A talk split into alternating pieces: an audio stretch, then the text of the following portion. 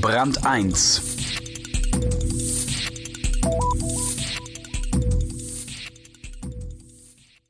Zum Schluss noch ein paar kleine Geschichten, aus denen man lernen oder über die man einfach nur lachen kann. Kleine menschliche Geschichten unter der Überschrift Shit Happens. Zusammengestellt von Vivian Pieper. Eitelkeit. Weil er allen zeigen wollte, wie witzig er sein kann, fuhr ein 25-jähriger Franzose im Frühjahr mit dem Auto 225 kmh, wo nur Tempo 110 erlaubt war. Dabei ließ er sich und den Tachostand filmen, stellte das Video ins Internetportal YouTube unter seinem Vornamen und dem Titel Ich werde nie mehr zu spät kommen. Die Bilder reichten der Polizei von Lünville in Lothringen, um den Raser vor Gericht zu bringen. Unkenntnis 1 Drei Einbrecher, die einen Fotoladen in Schwerin ausräumten, wollten ihren Coup unbedingt in Bildern festhalten. Sie fotografierten sich gegenseitig mit einer Polaroid-Kamera, warfen aber die scheinbar misslungenen Aufnahmen in den Papierkorb. Dass es einige Zeit dauert, bis die Bilder sichtbar werden, wussten sie nicht. Die Polizei fand die gestochen scharfen Beweismittel am Tatort.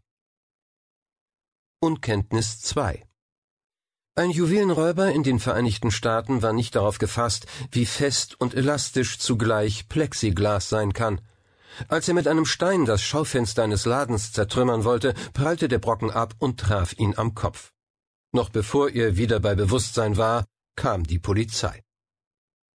Wollust Opfer einer Verwechslung wurden zwei Polizisten in Bremen, die einer Klage wegen nächtlicher Ruhestörung nachgingen.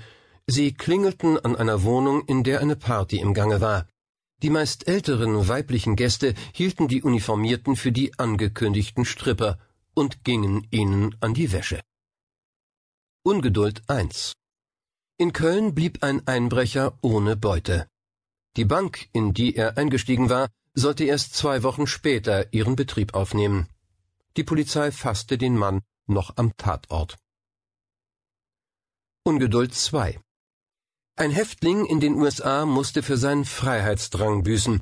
Er war in Rhode Island zu 90 Tagen Haft verurteilt worden und brach am 89. Tag aus.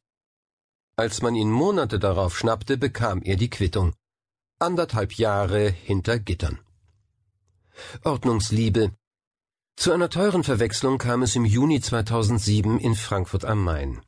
Eine Rentnerin steckte ihre Schmuckschatulle mit Ringen, Ketten und Uhren im Wert von 40.000 Euro in eine Plastiktüte.